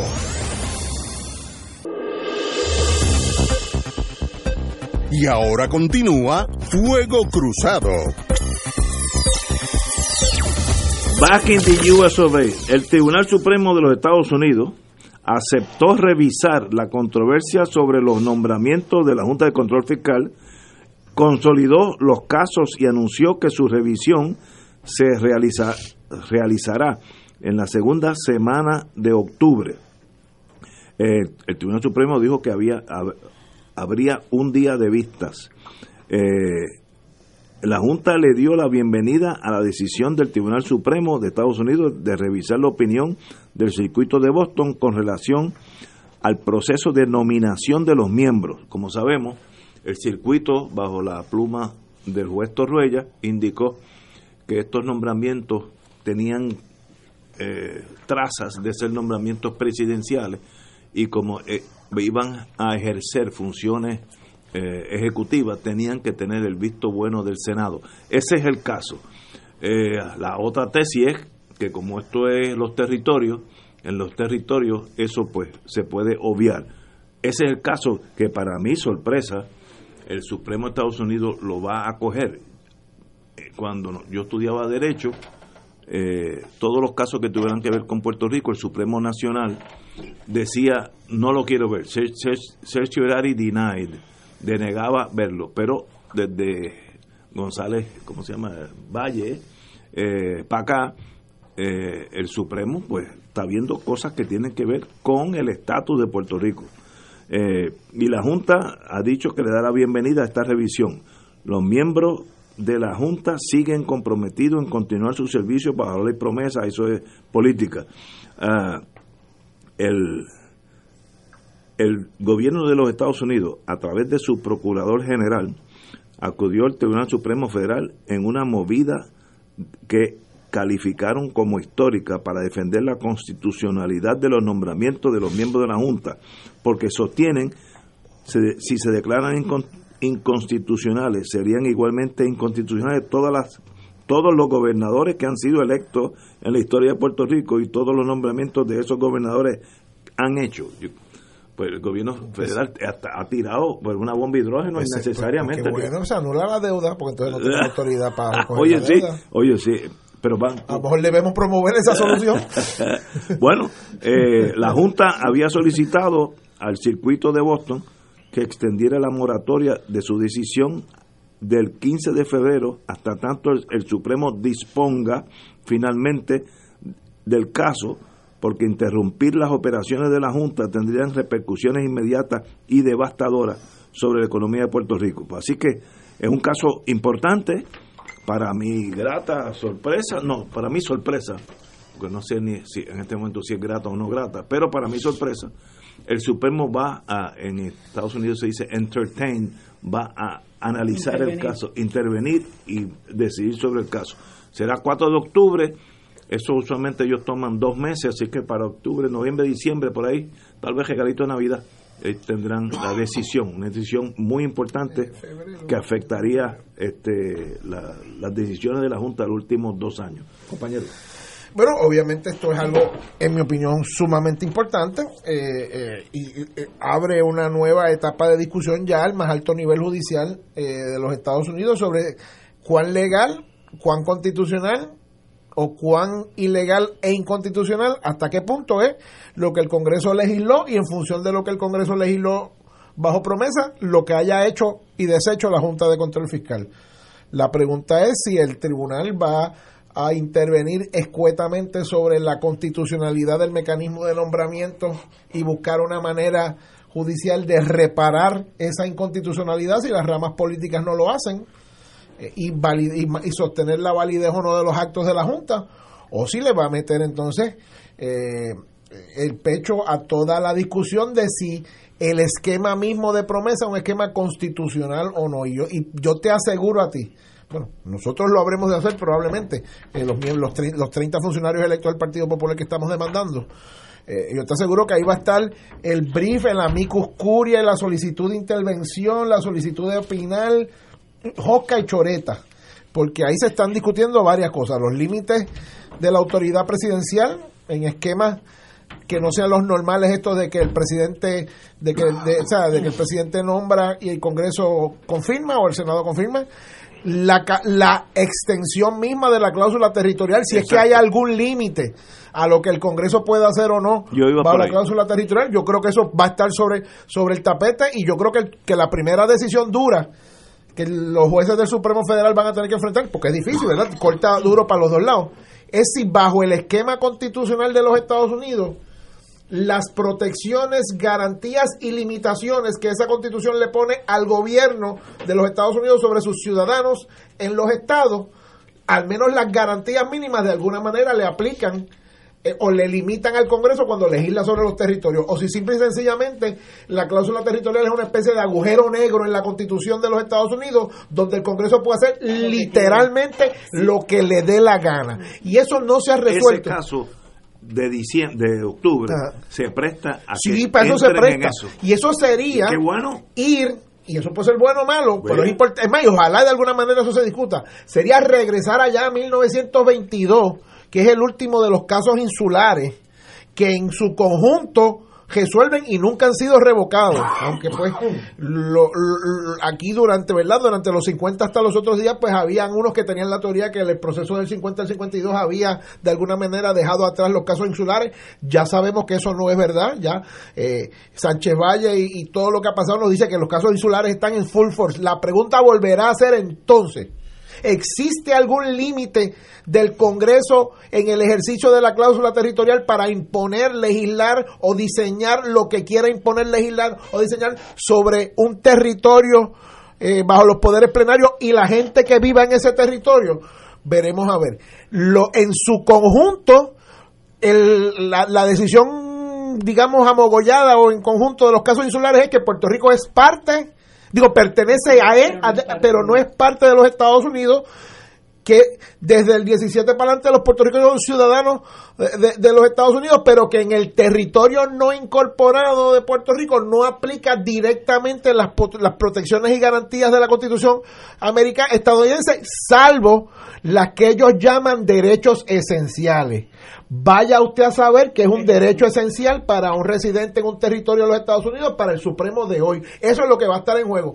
Uno podría tener una noción, pues los derechos esenciales eran juicio por jurado, derecho a libertad de culto, derecho a libertad de expresión, eh, derecho a ser juzgado por un, por un jurado de tus pares y demás, pero ¿Hasta dónde llega eso de los derechos esenciales que hay que garantizarle a los que viven, a los que vivimos en un territorio eh, bajo la cláusula territorial por el Congreso? Pues yo creo que eso va a estar en el centro de la controversia de lo que va, de lo que puede o no abordar el Supremo Federal y yo creo que se le está acabando la pista para no abordarlo. Yo, yo considero que el Supremo va a tomar, esto ahora viene el apostador en mí, va a tomar este caso para delinear el alcance de la, de la cláusula territorial, que es como eso es como un limbo, nadie sabe hasta dónde llega la, la, guardarraya y nos podría afectar o, podríamos tener más derechos. Eso es lo bonito de este caso. Pero qué bueno, mientras más sepamos la realidad de dónde estamos y quiénes somos, mejor para Puerto Rico. Y claro, en eso va a estar empujando con todos sus tentáculos y todo su poder los representantes de, los, de nuestros acreedores, de los bonistas y demás, empujando que se le dé certeza y prioridad a su creencia. Así que tengamos cuidado. tenemos que ir a una pausa, amigos. Son las seis y media. Fuego Cruzado está contigo en todo Puerto Rico.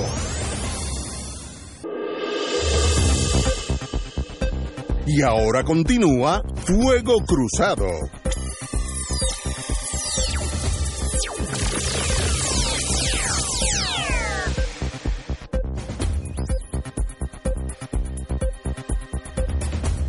Regresamos, amigas y amigas, a Fuego Cruzado. No tengo el privilegio de conocer a Alexandria Ocasio Cortés, eh, eh decir republicana, Dios, Dios la salve, demócrata por Nueva York. Eh, dicen, se refieren a ella como liberal freshman, eh, una, una congresista de primer término, liberal, y ha llamado a los, los detention camps eh, detention facilities, fíjate qué nombre bonito, los ha llamado concentration camps en torno a, a los mexicanos que están en la frontera detenidos y obviamente reaccionó eh, los, los republicanos eh, con obviamente diciendo que esta es una socialista que hay que tenerle cuidado pero yo creo que tienes razón. Si uno ve yo que veo un poquito de esa televisión de Texas eh, son unas facilidades eh, el trato humano es casi cero. Es una eh, cosa una cosa- como ella dijo, concentró, lo único que no, no llegaron al extremo de los nazis, de matarlos por cruzar la frontera, sino que los detienen allí y caen en un limbo, que yo creo que eso hasta, eh, hasta castigo cruel y uncitado. Yo creo que Allí han separado niños Sí, de su, una de cosa su padre espantosa, y espantosa. que uno no sabe realmente si no va a poder a re- volver a reunificar esa esa familia. O sea, es, es una cosa espantosa. Una de las cosas más horribles que yo he visto en estos noticieros, habrá, hará hace cinco o seis meses, una de las veces que, que Trump perdió uno de los procesos en corte sobre las normas o no en estos campos de concentración, fue cuando tenía hasta, no me acuerdo hasta qué fecha era, que tenía hasta, hasta tal fecha a las 12 de la noche para reunir a los menores de edad con sus papás que habían sido arrestados o detenidos. Y en uno de esos videos de mamá, mamá y papá reuniéndose con su niño o niña, yo creo que era una- un niño, de unos dos, dos y pico años que parece que llevaba varios meses separados. El dolor de esa madre cuando su hijo no la reconocía. Esa- e- e- esos llantos de angustia. Y él decía, nene, soy yo, soy tu mamá. En español clarito, por lo menos no lo entendí. Y aquel niño mirando para el cielo y buscando otra gente y buscando obviamente los que lo habían traído hasta esa cita. O sea, ese daño es irreparable. No, no, Un daño como ese es irreparable. Y una persona que use todo el, el aparato político, gubernamental y militar más grande de los Estados Unidos, o del mundo, perdón, para hacer una cosa como esa, no merece no merece ningún tipo de consideración. Es un patán, es un patán. que, que, que de eso yo creo que no hay que... No, y lo que y lo que es real- lo que realmente a uno uno le sorprende es que este señor todavía tenga adeptos en, en Estados Unidos y ver eh, No. esa ese rally que tiró ayer en creo que Levantó fue en en un Orlando día 25 24 millones. de dólares en un solo día entonces uno ver también gente enarbolando la bandera de Puerto Rico y que tú los escuches hablar de lo bien que lo ha hecho el presidente eh, No, no, uno dice pero pero ven acá y, y esta gente no no piensa o sea y esa y ese cerebro y ese corazón que ha pasado con eso porque Trump es, es, es, es un ana- anatema de lo que es un, un humano o sea ese ese individuo es tan y tan y tan insensible porque estos son asuntos que han pasado un poquito debajo del radar pero la situación o sea que, que ya un poco no se le está dando la, la, la notoriedad que debería tener pero lo que lo que se ha hecho con las familias de los inmigrantes de separar a los niños de sus padres de mantener a esos niños enjaulados de que esos niños han tenido que ir en ocasiones solos a, a vistas judiciales eh, de que de que uno no sabe las condiciones en que están viviendo de que incluso sus padres son deportados y los niños están en los Estados Unidos. es una cosa totalmente es- inconcebible. Y qué bueno que esta representante, Ocasio, ah, haya, haya indicado, porque hay que poner a empezar a hablar así de duro, que estos son campos de concentración, a ver si la, la presión social llega un momento que Estados Unidos pues busca otra alternativa. Digo, y qué bueno que las circunstancias y quienes hayan intervenido en el proceso la han llevado a ella, la congresista Ocasio Cortés, a identificar la situación de Puerto Rico más con estos casos que con el caso de la estadidad de DC, porque si fueran fueron las expresiones que hizo sobre el asunto del estatus político y el asunto colonial de Puerto Rico la semana pasada, no es ningún secreto que ella en unos momentos dados se paseó peligrosamente eh, por la frontera de creer que el problema de Puerto Rico era un problema de derechos civiles de ciudadanos americanos y que la única opción o la opción preferida era la estadidad. Quienes hayan intervenido en ese proceso de educación con la congresista Ocasio. Cortés eh, tienen mi agradecimiento, que se dé cuenta que nuestra situación, más ahora con esto que ha hecho el Supremo de los Estados Unidos en la tarde de hoy, se parece más a ese apartheid, a esa segregación, a esa restricción de derechos a estas personas, algunos de ellos nacidos en Estados Unidos, que a lo que, que a, lo que se plantea uno como un issue de derechos en, en, eh, en el caso de la estadidad para Washington DC, y no olvidemos que no son solo esos niños que están en esos campos de concentración y sus padres. Hay cientos de miles de adultos jóvenes en los Estados Unidos, los llamados Los soñadores, dreams, que son los hijos Los de los inmigrantes, los que, los que entre comillas ilegalmente entraron, que son gente productiva, estudiantes universitarios, eh, gente que está eh, trabajando, aportando a esa sociedad, que literalmente viven con un cañón en su sien todos los días, esperando que le tumben la puerta para que se los lleven. Y esos son como, yo creo que el último número que vi, creo que eran alrededor de, de medio millón, creo que eran, o algo así, según, digo, según los números oficiales, son los llamados Dreamers de DACA, del programa DACA. y pues uno a través de los distintos procesos ha conocido algunos de ellos, por ejemplo, a través de la campaña de Bernie Sanders yo conocí algunos de ellos. Eh, no estamos hablando del que está tratando de brincar la verja este, para ver si puede eh, vivir un poco de ese beneficio. Estaba hablando de gente que se crió en esa sociedad, que está siendo productiva, este, que se está educando, que está trabajando en esa sociedad y que literalmente cuando se acuestan por la noche no saben si se van a levantar en su casa por la mañana porque no saben cuándo uno de los permisos provisionales eh, sobre este programa expiran y cuando entonces el gobierno federal se siente con autoridad para poderlo sacar este a la fuerza del país. No, ya él hizo ya él hizo unas amenazas de que él los va a sacar a todos. Eh, y entonces no se sabe eh, si es este los que ingresen a territorio estadounidense ilegalmente como dicen o los que están ya viviendo porque él los mete todos en el, en el mismo saco no y entonces como dice Luis hay un montón de estos jóvenes que incluso llevan más de la mitad de su vida viviendo en los Estados Unidos, no han podido eh, quizás legalizar su situación, pero están bajo esta bajo esta eh, programa del DACA y ahora se, se están amenazados, ¿verdad? Con quizás perder eh, lo que han lo que han aspirado a tener en la vida que es eh, lograr su ciudadanía eh, lograr una profesión hacer una familia. Eh, todo eso está ahora mismo en precario precisamente por por la política migratoria de Donald Trump. Estoy de acuerdo con ustedes. Para mí cuando uno va a Texas uno ve esa población pobre con una discriminada profundamente eh, aún por los mismos mexicanos mexicanos americanos que ya ya son es más algunos hasta eh, su lenguaje principal el inglés. Hay un discrimen eh, inhumano yo creo que fomentado en gran parte por esta mentalidad de, sitio del señor Trump. Y bueno espero que Estados Unidos cambie esa actitud.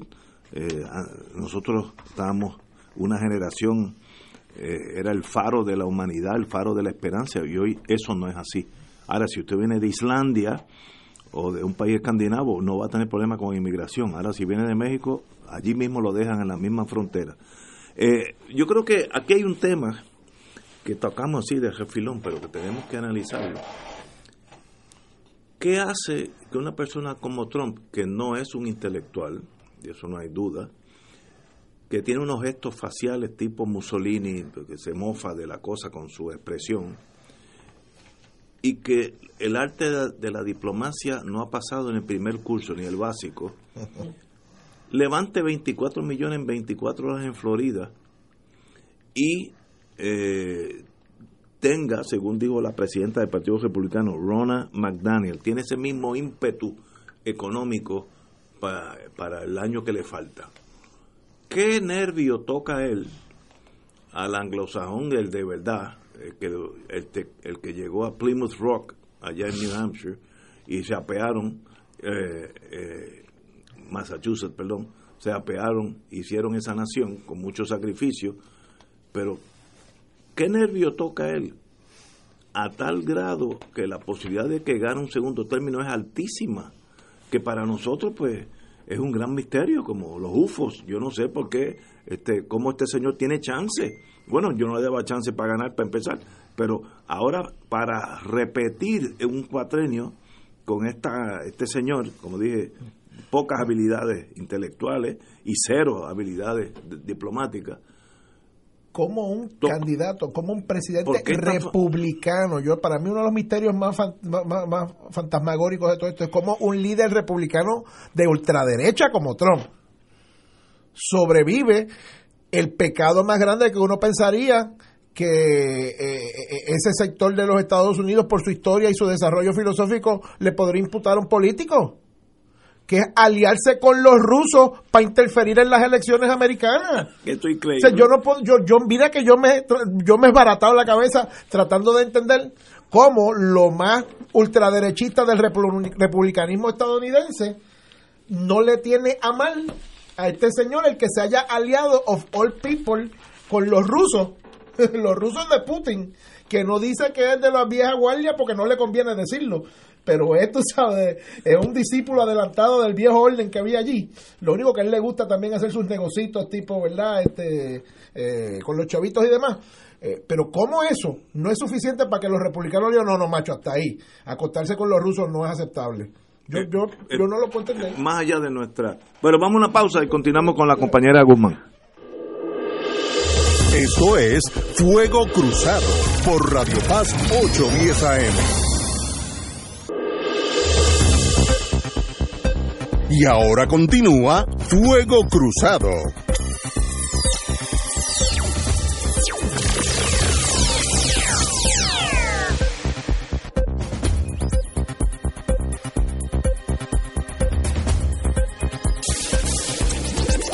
Regresamos, amigas y amigas, a Fuego Cruzado. Eh, señor, vamos a hablar de los ref- refugiados. De verdad que el historiador no nos va a decir porque hay un, un Mr. Trump con, con Oye, posibilidad sí, de volver. el autobista histórico, compañero. Usted que vino de Ponce aquí. por, el- por esa le va a echar la culpa a los esa- ¿Cuál es Decía- la fascinación con Trump? No, yo creo hay hay un historiador norteamericano eh, que Luis lo conoce bien, Arthur Schlesinger Jr., que planteaban él y su padre que la historia política americana es de ciclos y que se divide en ciclos progresistas y ciclos conservadores. En este caso, los ciclos se están dando en un periodo histórico más corto. Porque tú ves que en el 2008 Estados Unidos dio un vuelco y eligió a Barack Obama en una elección que en aquel momento se consideraba histórica y que muchos científicos políticos planteaban que era un cambio de época en términos de la tendencia política en los Estados Unidos y ocho años después eligieron a Donald Trump. Claro, el triunfo de Trump y el gobierno de Trump coincide con una ola de, de repunte de la extrema derecha que se da primero en Europa, luego se da en los Estados Unidos, también la estamos viendo en América del Sur, que es una, una ultraderecha que no tiene nada que ver con los partidos conservadores históricos, que es muy nacionalista, que es proteccionista, que tiene tintes autoritarios, unos más subidos, unos más opacos, tiene eh, un alto contenido de xenofobia, como un discurso defensivo frente a lo que entienden es el efecto nocivo para las élites nativas de las corrientes migratorias. Y pues yo creo que en esta- Estados Unidos le tocó, claro, yo decía hace unos días que Estados Unidos se logró eh, se logró aislar, logró establecer una, un, un campo de protección al fascismo en los 30. Ahora no ha podido. O sea, Estados Unidos no vivió su periodo fascista en los 30 como otros países, eh, aunque habían fascistas en Estados Unidos. Y aunque había gente que, que quería que el modelo republicano evolucionara hacia, evolucionara hacia un modelo autoritario. Pero ahora... embajadores que le decían a Rupert, no te metas con aquellos muchachos. no, de Alemania". ese era Joe Kennedy.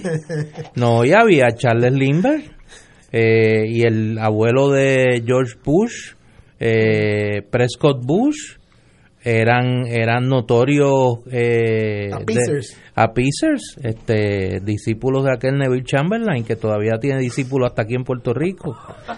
Este, pero eso es, yo creo que yo creo que es el reflejo de una, una política que no viene de ahora.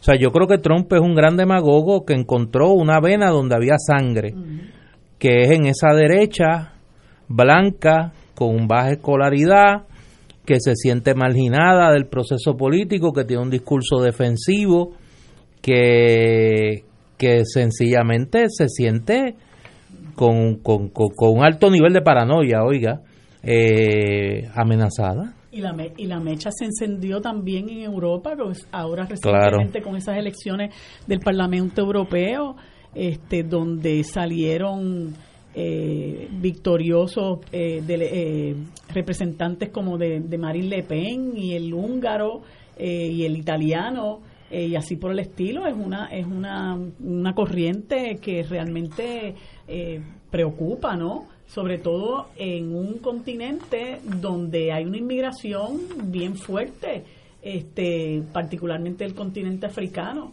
Y uno ver cómo, cómo ese discurso va calando, ¿verdad?, en, en, en espacios importantes del mundo pues resulta bien preocupante y sobre todo en los Estados Unidos, que es un país tan poderoso, ¿verdad? Un país, eh, militarmente y económicamente tan poderoso, que tú veas un, un ser humano eh, xenófobo, racista, misógino, vulgar, eh, insensible, guerrerista, que tenga tanta gente detrás que lo, que lo apoye, es realmente alarmante. Pero esas mismas características, prácticamente todas esas cualidades que tú mencionas, las tenía Mussolini y las tenía Adolfo Hitler. Y oye, y ambos llegaron al poder, digo, con unas variables, ¿no? La marcha de Roma de Mussolini, y pues todo lo que pasa en Alemania después. pero pero el partido fascista en Italia era el primer partido en aquel momento. Y el Partido Nacional Socialista Alemán era el primer partido en Alemania. O sea que, que no olvidemos que ese fermento fascista hoy el gobierno italiano todos esos gobiernos han llegado producto de la voluntad popular. Y Donald Trump también bueno, bueno, bueno, haciendo la salvedad del sistema antidemocrático electoral que hay en los Estados Unidos con la cuestión de los colegios electorales porque él no, no sacó el voto popular, claro. se aprovechó de esa estructura electoral que hay para poder ganar. Pero fue electo por el mismo sistema que eligió a los 44 antes que fueron presidentes. sin duda. Claro. Eh, eh, por eso, por eso yo creo que, que, que hay que mirar lo que pasa en Estados Unidos y más que el Partido Republicano, que yo creo que es un fenómeno extraño, ¿no? No es extraño si uno lo compara con otros partidos conservadores, que ver lo que hicieron los conservadores en Alemania y lo que hicieron los conservadores en Italia frente a esas fuerzas en aquel momento nuevas, ¿no? Eh, hay que mirar al Partido Demócrata. O sea, la situación del Partido Demócrata es una situación bien complicada. La mayoría de los norteamericanos, cuando se les coloca frente a una opción genérica, parecerían favorecer la derrota de Donald Trump. Pero el Partido Demócrata no es capaz de coagular tras una candidatura ese sentimiento. Y lo que pasó con Obama. Exacto. Que, se veía, ¿verdad?, que había este, esa, esa unidad detrás de una persona carismática y que, que en esa coyuntura histórica como que parece, el país parecía listo para ese tipo de candidatos. Sin embargo, bueno, después llegó eh, Hillary Clinton, que todo el mundo juraba que ella pues sería la que la que la que iba a ganar y, ya vemos lo que pasó. Señores, yo creo que hubiera sido más mala que Trump. no, no, no, no pues Oiga, eso es fuerte, la verdad que usted ha tirado ahí. Ha tirado una de hidrógeno, muchachos. vamos a una pausa, amigo. Ah, no, perdone una pausa, pero bien grande, de 24 horas. Otro día hablamos de Hillary. Néstor, te escucho mañana. Gracias, Luis. Al Néstor Duprey. Qué bueno no, suave, suave, suave. No es para tanto. Sí, por eso, no es para tanto. Señores, hasta mañana.